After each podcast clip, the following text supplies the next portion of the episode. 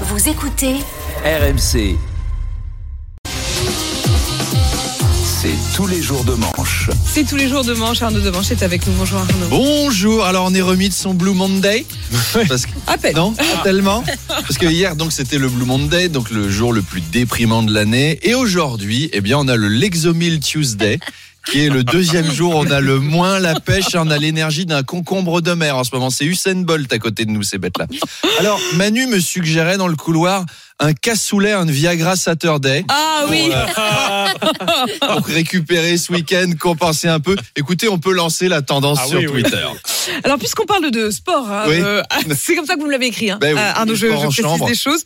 Puisqu'on parle de sport, Hidalgo a déclenché la colère du PSG en affirmant qu'elle ne lui vendrait pas le Parc des Princes. Oui, alors le PSG voulait s'agrandir, hein, c'était ça l'idée, et passer de 45 000 places à 90 000.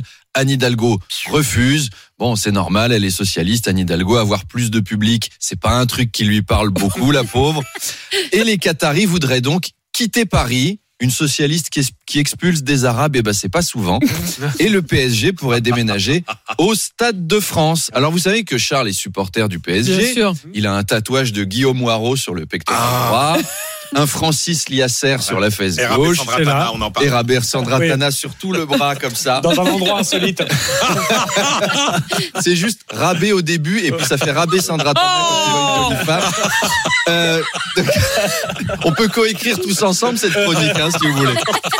Et donc Charles me confiait, bah non, au final, une socialiste qui met les Arabes en Seine-Saint-Denis, c'est pas si différent que d'habitude. Ah oui. En tout cas, les supporters de Marseille sont pour le déménagement du PSG au Stade de France. Moi, j'ai un copain marseillais qui m'a dit, putain, moi, j'ai trop envie de voir le PSG paumer un huitième de finale de Ligue des Champions devant deux fois plus de monde. Oh. Ça, ça va me faire kiffer. Un supporter de Rennes m'a dit la même chose, un supporter de Nice aussi. Charles, vous supportez un club que personne ne supporte plus. hein. Vrai. Il y a même un supporter de Saint-Etienne Ah. qui m'a contacté, Ah. qui a hâte de voir à la télé 11 Parisiens se prendre une grosse fessée par des Allemands, car on sait que le Stéphanois aime les sextapes. Ça fait longtemps. Bah oui, Ah, ça fait longtemps un moustache. Ça fait plaisir de Arnaud, en attendant, parlons un peu de la tempête Gérard. Le bilan est lourd. 75 000 personnes ont été privées d'électricité. Alors c'est une vraie tempête Manu, hein. c'est pas la peine de ricaner, c'est une vraie tempête Gérard. c'est pas quand Depardieu arrive bourré chez vous, euh, qui vous lâche des vents à 160 km heure, qui démolit ta maison en se prenant les murs. Tu peux déclarer ton logement victime de catastrophe naturelle. hein. Là, l'alerte, Géraldine, vous la feriez pas orange, elle serait rouge bordeaux. Alors, donc, on le disait, 75 000 personnes ont été privées d'électricité.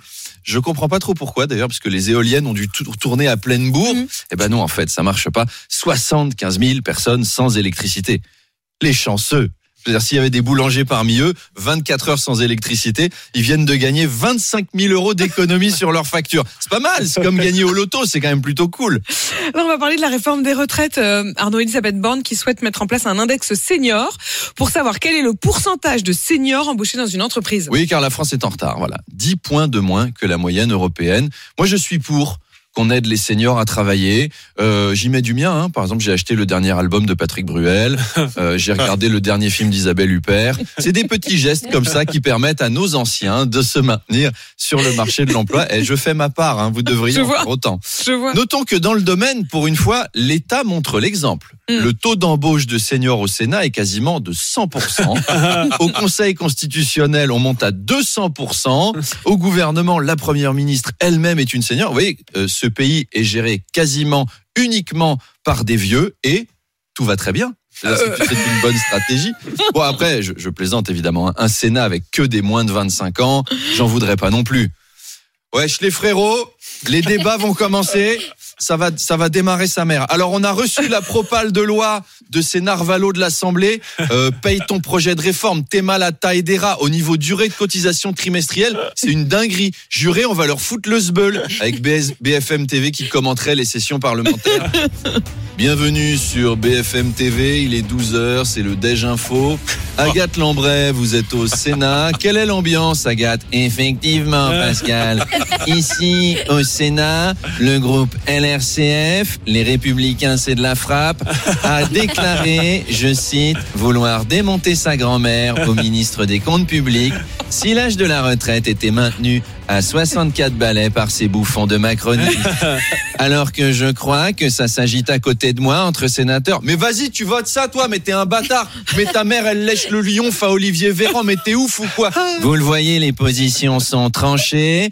De son côté, Kevin Mélenchon a déclaré à propos d'Elisabeth Borne, faut qu'elle se calme la vioque, sinon je lui fourre sa vapoteuse.